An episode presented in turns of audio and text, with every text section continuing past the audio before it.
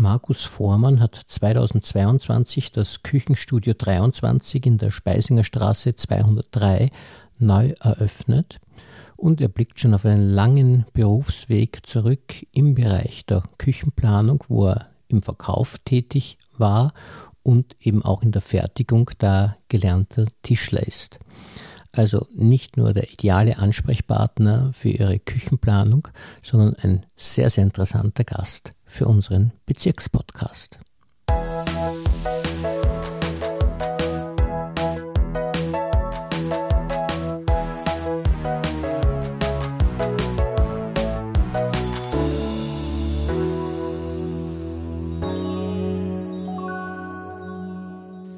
Herzlich willkommen, lieber Herr Vormann, und vielen Dank, dass Sie sich für uns Zeit genommen haben.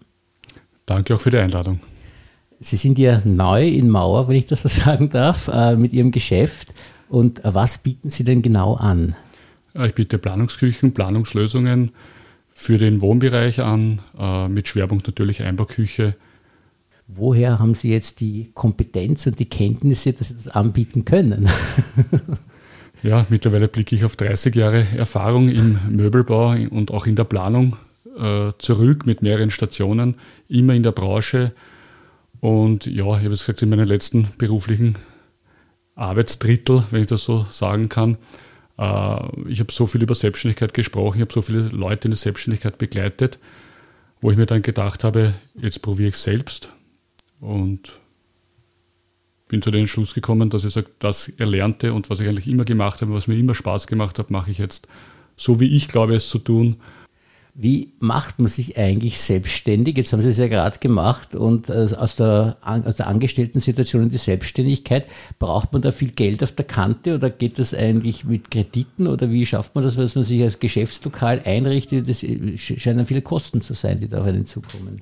Ja, das ist richtig. Es hat mir schon eine bisschen Geld gekostet, wenn ich das so sagen kann. Gerade äh, ich habe das komplette ähm, Lokal Grund renovieren müssen, grundsanieren. Äh, auch die Einrichtung, da helfen dann schon natürlich die diversen Partner, die ausgestellt sind, ob es die Küchenindustrie ist oder auch die Gerätindustrie, mit ein bisschen besseren Konditionen und auch dort und da ein bisschen längeres Zahlungsziel. Aber leicht war es nicht. Ich äh, bin auch ein bisschen desillusioniert worden, speziell, wenn man gerade angesprochen hat, das Thema Kredit. Das ist gar nicht so einfach heutzutage irgendwo eine, eine Hilfestellung seitens, seitens der Banken zu erhalten, muss man muss ich auch ehrlich sagen, das war für mich eine ganz neue Erfahrung auch. Ja, habe ich ähnlich auch gemacht kürzlich, dass ich mir gewundert habe, wie schwierig es eigentlich ist, dass man sich hier Geld aufnehmen kann. Äh, und man sagt immer, man soll die Wirtschaft beleben und dann sieht man ja, dass die alle auf der Bremse stehen. Ja, das, das ist richtig. Also auch da hat mir die Werbung was ganz was anderes suggeriert wie das da immer so schön beschrieben ist, wir gehen alle Wege gemeinsam, auch in stürmischen Zeiten. Ja. Und ähm, äh, lustige Episode, die ich eigentlich zum Schmunzeln gefunden habe, wenn es nicht äh, doch ein bisschen nachdenklich stimmt. Wie ich mit der Bank habe mehrere Termine gehabt, hatte auch dann richtige, äh, ich will nicht sagen Kreuzverhöre, aber es waren schon, schon sehr, sehr äh, scharfe Fragen jetzt von Risk Managern, das verstehe ich auch. Und unterm Strich ist dann rausgekommen, wie ich gesagt habe, ich habe das, das, die, die Immobilie, das Geschäft, die Einrichtung komplett ausfinanziert ohne Fremdkapital. Ich bräuchte nur einen kleinen äh, Buffer für Warenanschaffungen für die erste Zeit. Und da ist die Frage gekommen, wieso ich um einen Geldbuffer ansuche, wenn ich eh Geld habe. Dann war meine Gegenfrage, wäre es leichter, wenn ich kein Geld hätte, zu Geld kommen? Dann, das hat mir dann schon sehr verwundert, aber ja. Ja, also es ist, äh, irgendwie wollen sie es nicht so richtig, aber es ist ihnen dann gelungen, glücklicherweise, sie haben ihr Geschäft jetzt gemacht. Und können Sie das mal ein bisschen beschreiben, äh, wie Ihr Geschäft aussieht, wie Sie es gestaltet haben und was die Kunden erwartet, wenn sie da hinkommen? Mir war wichtig, du hast halt die räumlichen Gegebenheiten der Mobile, die kann ich jetzt nicht 100% verändern, aber mir war wichtig, äh, ich sage es jetzt mal, so eine Wohlfühlatmosphäre zu schaffen. Ich verbringe mit dem Kunden doch zwei, drei Termine, a, circa zwei Stunden. Das heißt, ein Kunde in, im Beratungsgespräch ist schon circa sechs Stunden bei mir. Und da ist es mir immer wichtig, dass der Kunde wohlfühlt, dass er sich entspannt, dass wir äh, ohne Zeitdruck über alles reden können, dass er seine Wünsche, seine Sorgen, äh, seine Vorstellungen äh, kundtun kann. Ich die Zeit auch habe, das aufzunehmen und da einfach mit ein nettes Gespräch einfach, dass man da auch eine Beziehung zum Kunden aufbaut, dass da einmal die, die Grundvoraussetzung gegeben ist. Und das schafft man halt nur, wenn man eine gewisse Wohlfühlatmosphäre schafft. Und ich hoffe, dass mir das soweit gelungen ist.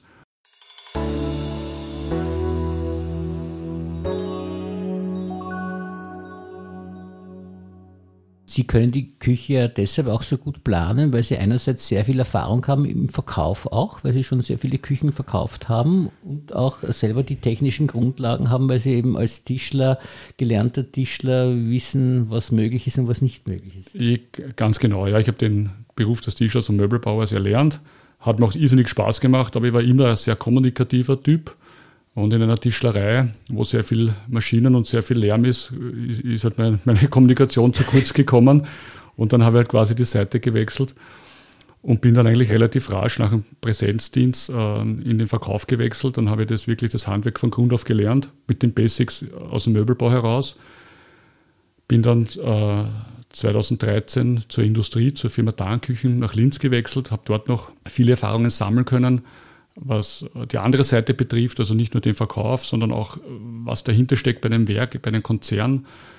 Habe dann auch viele Händler getroffen, betreut über, ja, über Jahre lang, habe da auch wieder viele Erkenntnisse erlangt, gute Ideen, auch äh, wie man es eigentlich nicht machen sollte, gesehen. Es gibt also eine große Landschaft und freue mich jetzt, dass ich mein ganzes Wissen eigentlich zur Verfügung stellen kann und in, und in meinem Geschäft jetzt eigentlich vereinen kann und anbieten kann die Darmküchen vertreiben Sie in Ihrem Geschäft praktisch jetzt? Das ist Ihr Schwerpunkt sozusagen. Ja, das ist mein Schwerpunkt, das ist auch ganz bewusst. Ich war selber bei Darmküchen, ich kenne das Unternehmen, ich kenne die Leute.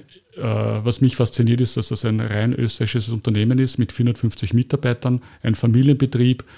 Ich sage, fast die komplette Wertschöpfung, die Versteuerung passiert noch in Österreich. Das ist keine Aktiengesellschaft, wo Geld transferiert wird, wo, wo aus kleiner Firma sitzt im Alter, wo dann Steuer bezahlt wird. Das ist eigentlich da, so gesehen sehr konservativ.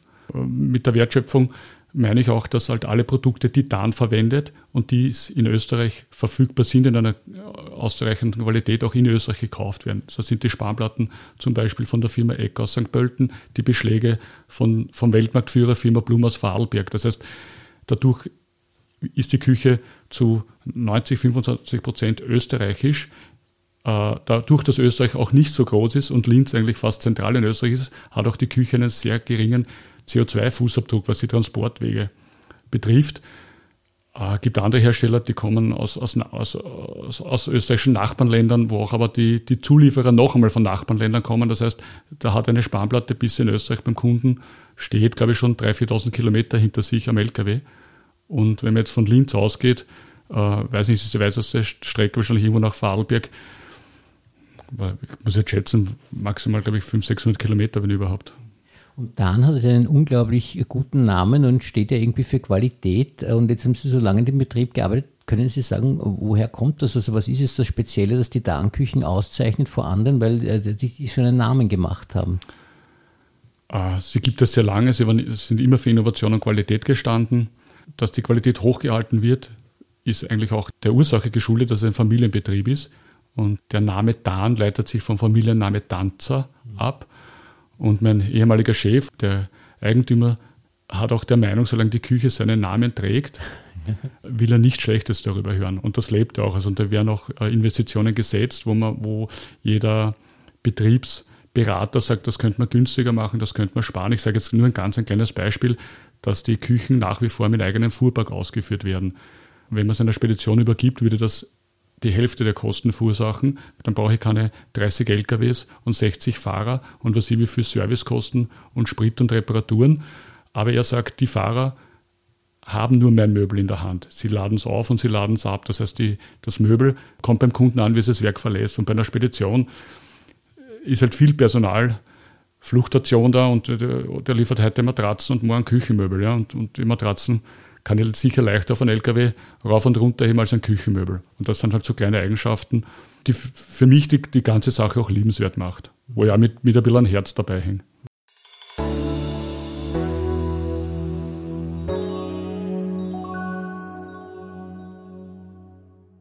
Ja, und das ist äh, großartig, auch wenn man jetzt äh, es so schafft wie Sie, dass man sagt, ja, ich kann jetzt mein Leben selbst bestimmen, weil wenn man jetzt vergleicht, äh, die Angestellten-Situation und die Selbstständigen-Situation, ich denke mal, dass viele unserer Hörer auch manchmal sich überlegen, ja, soll ich mich jetzt selbstständig machen oder nicht?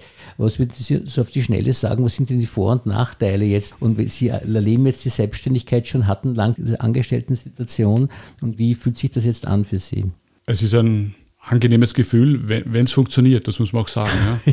Ich sage auch, eine Schwalbe macht noch keinen Sommer. Äh, es ist ein Risiko, es ist eine Verantwortung, es steckt auch äh, persönliches Geld dahinter dass ich aber auch jetzt so kalkuliert habe, wenn es schiefgehen sollte, ist das Geld weg, wird nichts passieren. Das heißt, ich, es ändert jetzt nicht, es, es, wird jetzt mein Leben nicht in den Ruin bringen oder stürzen.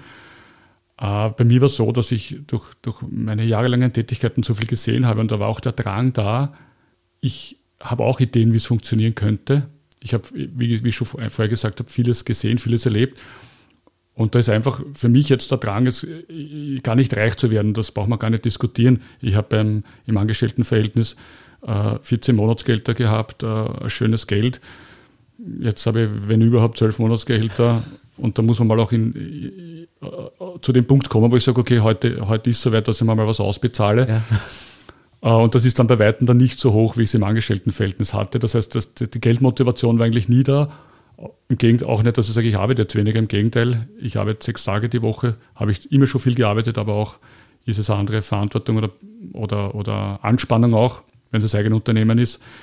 Für mich war es eigentlich der Antrieb, ich habe Ideen und ich möchte schauen, ob es funktioniert. Und ich glaube, dass ich es kann und ich glaube auch, dass ich es hoffentlich besser kann als, als die Hälfte. Ich bin nicht der Beste, das weiß ich, aber besser als der, als der Durchschnitt. Ja, das ist eh schon ein schöner Zugang. Wenn man zu perfektionistisch ist, dann geht man eh kaputt dran in der Regel, nicht? Weil das funktioniert nicht. Aber wenn man so gelassen ist wie Sie, dass man sagt, ja, das ist schon oberhalb der Mitte, nicht? Dann ist es so, dass man Ja, in dem Ganzen schwingt bei mir auch immer eine große Portion Demut mit. Also ich ja. habe jetzt keine Angst, ich verstecke mich auch nicht, aber ich bin schon auch demütig vor, vor allen Herausforderungen. Also ich nehme jetzt nichts an die leichte Schulter und, und glaube jetzt, äh, es sind alles Selbstläufer oder ich bin so gut, ich kann so viel Ball flach halten und dann schauen wir weiter, Step by Step. Es gibt ja zwei Argumente, äh, die immer gegen die kleine Fläche sprechen, nicht? Also das eine sage ich jetzt einmal, dass man sagt, ne, auf der kleinen Fläche, da kann man nicht die gleichen Preise bieten wie auf der großen Fläche. Stimmt das bei Ihnen? Würde ich so nicht sehen. Äh, Preisvergleich ist immer ein bisschen schwierig, weil oftmals Äpfel mit Bienen verglichen wird. Ich versuche für den Kunden, der zu mir kommt, äh, eben herauszuhören, für welchen Bedarf, wie wichtig ist ihm, ist ihm das? Ist, ist es eine Wohnküche, wo zwei Generationen oder drei Generationen mit Spaß und Freude kochen wollen oder ist es ein, eine kleine Küche für ein Mietobjekt? Und so muss man das auch dann staffeln und auch sehen. Ich glaube schon, dass der kleine Fachhandel mit der Großfläche mit kann, auch mit den Preisen. Das ist oft ein Irrglaube. Die Großfläche kann eine große Werbemaschinerie in Kraft setzen, um den Kunden zu suggerieren, ähm, das ist alles günstig, alles billig. Es ist auch die Frage, ich will jetzt gar nicht der günstigste und der billigste sein. Äh, ich will ein faires Preis-Leistungsverhältnis anbieten. Das glaube ich, dass man das generell nicht nur bei mir, sondern auch im, im kleinen Fachhandel bekommt.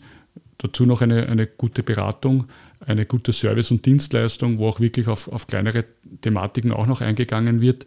Also Sie kriegen die gleichen Konditionen von Dan sozusagen nicht, wie die den anderen auch bieten oder so. Es ist nicht so, dass die jetzt äh, da Unterschiede machen. Nein, im, im Gegenteil will ich jetzt nicht sagen. Äh, wir haben sicher dieselben Marktvoraussetzungen. Es ist so, dass der unter Anführungszeichen kleine Fachhändler ja auch jetzt nicht nur ganz alleine sitzt auf seiner Insel, sondern wir sind auch alle sehr gut organisiert, mhm. untereinander auch sehr gut vernetzt. Und wir speziell mit Dan äh, als Lokomotive treten halt gesamt als, als Dan Premium-Partner auf und das sind um die 160 in äh, Fachhändler in Österreich, die einen viel höheren äh, Küchendurchschnitt erzielen, weil es auch, auch da um die Wertigkeit geht und wir natürlich auch da im, im Verbund ganz anderes Auftreten haben und da können wir sicher auch mit, ein, mit einer Großfläche mithalten.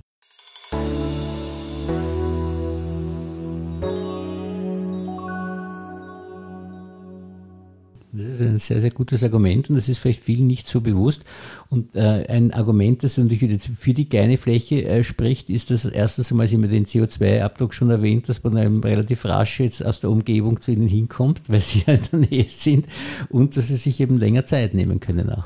das auf alle Fälle. Es ist der Umsatzdruck nicht so da wie bei einer Großfläche. Ich, ich kann ähm, kleine Dinge auch annehmen, die bei der Großfläche verpönt sind. Wenn es um, Reparaturen geht, da wird man eigentlich immer weitergeleitet. Und was auch ein Riesenvorteil ist, man hat einen Ansprechpartner. Ich begleite die Kunden vom, vom, vom, vom ersten Bleistiftstrich bis zum letzten Schrauben. Bin ich immer da, bin ich immer verfügbar, stehe ich mit Rad und Tat zur Seite. Bei, bei der Großfläche ist es so, ich habe eine Person zum Planen, eine andere Person kommt ausmessen, eine andere Person im Backoffice arbeitet die Küche aus. Das heißt, und, eine, eine, und dann wird es wieder montiert und da gibt es eine eigene, eigene Reklamationsabteilung. Das heißt, dort irgendwo eine Frage zu stellen, ist dann halt immer schwer, weil der, der die Küche geplant hat, nach drei, vier Monaten, wenn die Küche vermessen wird, oftmals gar keinen Bezug mehr hat zu der Person, die vor drei äh, Monaten eine Küche gekauft hat. Und wie wird das bei Ihnen gemacht und das Aufstellen der Küche? Wer macht das? Das machen Partnerfirmen von mir, mhm. die ich auch schon über 20 Jahre kenne, ja. mit denen ich zusammenarbeite durch, durch mein großes Netzwerk, durch all die Jahre, war das eigentlich das geringste Problem, ja. dass mir da irgendwelche Leute fehlen oder ich da irgendwo ja. keinen Zugang hätte zu, zu sehr guten Leuten. Also Sie sind ein ausgezeichneter Experte, der ganz in der Nähe ist und der wirklich ein sehr, sehr gutes Service anbieten kann. Also dass Leuten bewusst wird, dann... So hätte ich es gern, ja. So, also da, da, das ist mein Ziel, dafür bemühe ich mich. Genau, ja. und das, diesen Eindruck habe ich auch zu 100 Prozent. Ja. Und jetzt haben Sie schon ein bisschen über Ihren Werdegang gesprochen und äh, die... Ähm, Selbstständigkeit, jetzt haben Sie schon gesagt, also man kann eigentlich gar nicht sagen, dass es viel, soll ich mal sagen, Sie, Sie schlafen jetzt nicht schlecht oder so, weil Sie sich mehr Sorgen machen, also das ist nicht, kann man nicht so sagen. Nein, nein, schlafen, ich schlafe nicht schlecht. Ich mache mir auch jetzt nicht extrem viele Sorgen. Ja. Ein gesundes Selbstvertrauen braucht man schon. Wenn, wenn ich sage immer zu Tode gefurchten ist auch ja. gestorben. So ist es nicht, dass ich jetzt wirklich, dann hätte ich es nicht gemacht, wenn ja. ich so ängstlich wäre der Unterschied liegt zwischen, wirklich zwischen Angst und Demut. Und ja. da, da, das trenne ich schon strikt. Und da sehe ich mich ja, wie schon vorher erwähnt, auf der demütigen Seite, dass ich auch Respekt vor dem Ganzen habe und jetzt da nicht reingehen und sage, oh, wird schon gut gehen, wird schon passen, was soll passieren. Könnte, könnte ich so sehen, aber da ist schon ein bisschen ein kleiner Respekt vor der ganzen Sache dabei. Ja, ich glaube schon, dass das auch ein bisschen anderen Mut machen könnte, was Sie jetzt erzählt haben. Man sagt, ja, man kann es eigentlich ruhig probieren und, äh, und, es kann ganz gut laufen jetzt. Und die Corona-Zeit, da sind Sie ein bisschen reingerutscht auch, nicht? Oder sehe ich das falsch? Oder ist es schon im Ausgang der Corona-Zeit gewesen, Ihre Geschäftsgründung? Ja, im Ausgang der Corona-Zeit, obwohl ich wirklich sagen muss, da wäre ich fast zu spät. Die Möbelbranche hat durch die Corona-Pandemie geboomt. Ja die ist nach oben gegangen, weil die Leute viel zu Hause waren, mhm. hatten auch äh, ein bisschen mehr Kapital, weil es ist weniger weggegangen, es waren weniger Urlaube. Mhm. Und wenn die Leute viel zu Hause sind, merken sie, was zu Hause vielleicht nicht so passt oder was man verändern könnte. Und eine Küche ist dann immer wieder eine spannende Herausforderung. Kochen, gemeinsames Kochen boomt. Also es ist nicht mehr so, man geht essen, sondern es, die Gäste werden von, vom Gastgeber bekocht. Das hat auch äh, äh, noch die Branche zusätzlich befeuert, dass man halt einen Weinkühlschrank herzeigen möchte, dass man vielleicht eine Teppanyaki-Grillplatte herzeigen möchte und mit den Freunden damit kochen möchte. Das heißt, da sind die Leute schon sehr gut informiert, was es an neuen Möglichkeiten und Techniken gibt, was auch gut ist und was auch eigentlich einen guten Anklang findet. Ja, dieses äh, Cocooning ein bisschen, dass die Leute sich mehr zurückziehen, das ist ja auffällig und dann äh, haben Sie völlig recht, da passt die Küche dann auch sehr gut. Und nach Ihren Erfahrungen jetzt in der neuesten Entwicklung, was sind denn so die Trends jetzt, was man sagt, das sollte eine neue Küche können oder äh, im Gegensatz zu früher? Gibt es Entwicklungen, wo Sie sagen, das, das, das sollten sich die Leute jetzt mal anschauen und äh, leisten wollen vielleicht, wo das ganz praktisch oder gut ist? Also ich sage, die Farb- und Materialmixe sind sehr spannend. Äh, auf der Technikseite ist es jetzt nicht so wie am Handymarkt dass da, oder am, am PC-Markt, IT-Markt, dass da alle zwei Monate irgendwann äh, eine Superlative auf den Markt kommt. Aber ich sage, ähm, Dampfgar, Backöfen, äh, Induktionskochfelder, äh, Muldenlüfter, wo, wo der Dunstabzug in der Kochmulde platziert ist.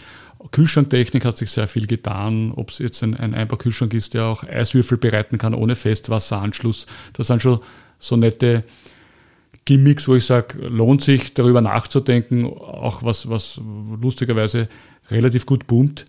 Oder interessanterweise ist auch ähm, diese Multifunktionswasserhähne, wo man gefiltertes Wasser gekühlt mit Soda hat, wo man gleich Heißwasser hat. Also da hat sich schon einiges getan.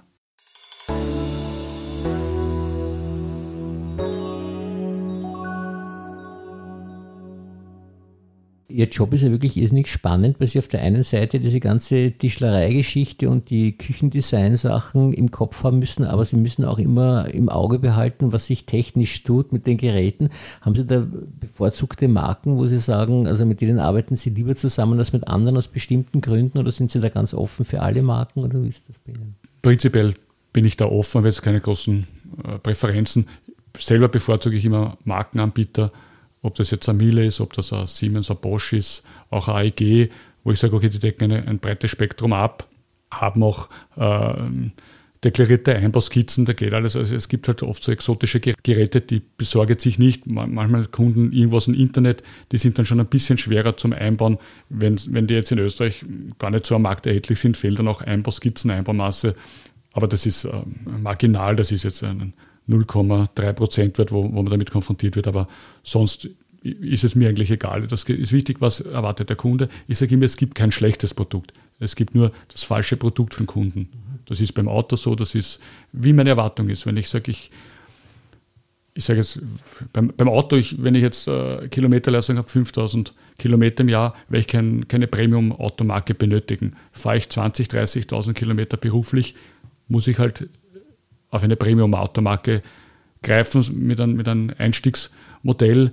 Das wird das eine ja nicht überleben wahrscheinlich, wenn das so viel Kilometerleistung hat. Und so ist es auch sicher bei den Küchenmöbeln und auch bei den Geräten. Wenn ich sage, ich habe einen Herd, einfach damit ich kein Loch habe in der Küche, dann reicht ein Einstiegsgerät. Wenn ich sage, nein, ich, ich habe Freude am Kochen, Freude am Backen, dann würde ich halt schon empfehlen, ein bisschen höherpreisig zu schauen und ein bisschen mehr in Qualität zu investieren, damit ich auch lange Freude damit habe.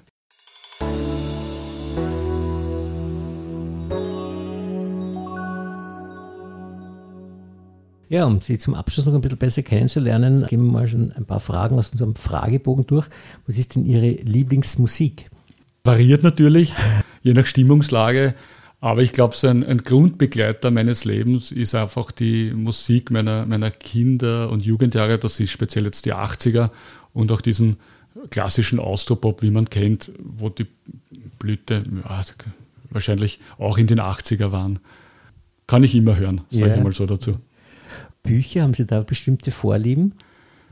Ich tue mir schwer mit Romanen, äh, da kann ich jetzt nicht so versinken. Ich lese sehr gerne Sachbücher zu historischen Ereignissen, so ein bisschen die Hintergründe, äh, auch die verschiedenen Seiten äh, herauszulesen. Man hat einen, einen Geschichtsunterricht in der Schule. Das ist halt oft, das wird halt, werden halt gewisse Themen oft nur, oft nur oberflächlich bearbeitet und Dinge, die mich interessieren, da gehe ich halt gerne in die Tiefe und lese halt auch gerne verschiedene Sicht Gesichtspunkte von, von die, diversen Schriftstellern oder auch Zeitzeugen, wie sie die und die Situation erlebt haben, dass man sich ein, ein, ein umfangreiches Bild machen kann. Das ist schon für mich sehr interessant. Ja, und besonders äh, ist ja spannend jetzt, äh, Küchenexperte, was ist denn Ihre Lieblingsspeise? äh, zum Leidwesen meiner Frau die ist, lieber, ist eher experimentierfreudiger, bin ich ganz einfach gestrickt. Also ich sage jetzt wirklich die bisschen gehobene österreichische Hausmannskost. Also eine Tafelspitz mit einer Rindsuppen. Ja, das geht mir genauso. Da, da geht, da geht nichts, da, mit, mit, ich sage, da geht bei mir eigentlich wenig drüber. Gibt es ein bevorzugtes Lokal, das Sie haben? Oder? Ich probiere gern, gern viele Sachen aus, gehe auch gerne essen, genieße auch die Zeit dann dort. Gehe jetzt nicht nur in österreichische Lokale, sondern da, da, da bin ich auch schon offen, dass ich Neues ausprobiere. Aber wenn ich ehrlich bin, bei einem, gemütlichen Heurigen, speziell da auch Berchtoldsdorfer Gegend. Ja, sind Sie in der Region gut da, aufgehoben? Ja, eben deswegen sage ich jetzt gar nicht, äh, gibt es genug Möglichkeiten, ja. da fühlen wir halt immer wohl, äh, da plaudert sich leicht und man trifft dann auch immer den einen oder anderen, den man vielleicht länger nicht gesehen hat, auf einem Nebentisch und da gibt sich dann auch immer nette Abende spontan. Mhm, sehr schön. Wohin fahren Sie gerne auf Urlaub? Bin ein Europa-Fan, muss man schon sagen. Es gibt dann schon sehr weite Destinationen. Ich war schon in Dubai, auch in Amerika. Aber ich sage, es gibt in Europa noch so viel, was ich sehen möchte, dass jetzt das alles äh, hinten ansteht. Äh, Ob es auch Kroatien, Italien, Griechenland ist, das sind halt so Sommer-Stranddestinationen. Aber sehr gern fahre ich an die Ostsee, an Lübecker Gegend, Hamburg-Gegend. Die Luft, das Land, die Leute, die Weite. Da habe ich irgendwie einen Teil von meinem Herz verloren. Die Hitze mögen Sie vielleicht nicht so, oder was, was das kühler ist? Oder? Ja, es ist auch schon angenehm, nicht so beschwerlich. Also das heißt, ich bin produktiver, wenn ich jetzt einen, einen Strandurlaub im Sommer ja, in Kroatien mache. So, ja. also, es ist zwar auch schön, aber irgendwie habe ich das Gefühl, ich habe wenig erlebt. Und wenn es jetzt nicht ganz so drückend heiß ist genau, und ja. man ein paar Ausflüge machen kann, und da kann man viel mehr von, von Land und Leute erleben als jetzt an einem Strand. Ja, das stimmt. Wenn Sie den Satz ergänzen müssten, ich bin? Ein demütiger Realist mit einem Hang zum Optimismus. Schön, sehr schön gesagt. Haben Sie ein Lebensmotto? Ja, mehrere, auch situationsabhängig, aber eines, was mir eigentlich mein ganzes berufliches Leben bis jetzt begleitet hat, ist, dass Erfolg mühseligste Kleinstarbeit ist. Was machen Sie gerne in Ihrer Freizeit? Verbringe ich äh, die Zeit am liebsten mit meiner Familie auch, und auch mit Freunden. Das heißt, da kann ich wirklich Kraft tanken in, in wenn ich Zeit verbringe, wenn es lustig ist, wenn ich mich relaxen und entspannen kann und mich austauschen kann mit, mit meinem engsten Umfeld. Mhm. Gibt es einen Prominenten, mit dem Sie gerne Zeit verbringen würden? ja, das ist gar nicht so einfach. Äh, wahrscheinlich, weil ich es vermisst habe, einmal auf ein Konzert zu gehen, obwohl ich die Möglichkeit hatte. Aber das war auch äh, für mich eine Lehre, weil ich mir gedacht habe, ja, wird wieder mal passieren und dann war es leider nicht mehr so. Es ist sicher David Bowie. Mhm. Auch die Musik und auch äh, seine Lebenswerke waren, sind für mich schon sehr beeindruckend. Und wenn wir es jetzt auf Austropop beziehen, sicher auch äh, der Willi Resetaritz, leider auch schon verstorben, alias Ostbankurti, war auch ein Wegbegleiter meiner Jugend, alleine durch die Lieder. Und auch seine Einstellung hat mir eigentlich immer, immer recht gut gefallen. Hat, hat sie, auch wenn er nicht immer 100% seiner Meinung war, aber hat sie jetzt nicht geniert in der Öffentlichkeit seine Meinung zu, kundzutun und sich zu äußern, das hat mir schon imponiert. Oft frage ich ja, was soll in 20 Jahren oder so irgendwas sein, aber jetzt frage ich Sie mal was anderes. Wenn man so jetzt auf, auf sein Leben dann zurückblickt, jetzt haben Sie gerade über zwei verstorbene Künstler gesprochen, was wären denn so, wenn Sie sich das forschen würden, Ihre letzten Worte, die Sie gerne sprechen würden, äh, wenn es mal vorbei ist, in langer, langer also Zeit? Mein Nachruf quasi.